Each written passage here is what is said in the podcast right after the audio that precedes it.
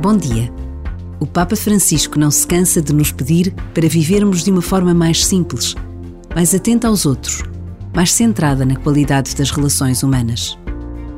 Em tempo de Natal, precisamos de fazer este esforço, que passa essencialmente pela capacidade de nos esquecermos do eu, sempre tão desperto em cada dia que passa.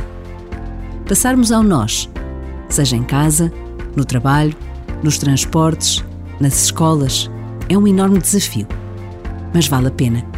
E basta a pausa de um minuto para tomarmos uma pequena ou grande decisão que pode fazer a diferença na nossa vida e na vida dos outros.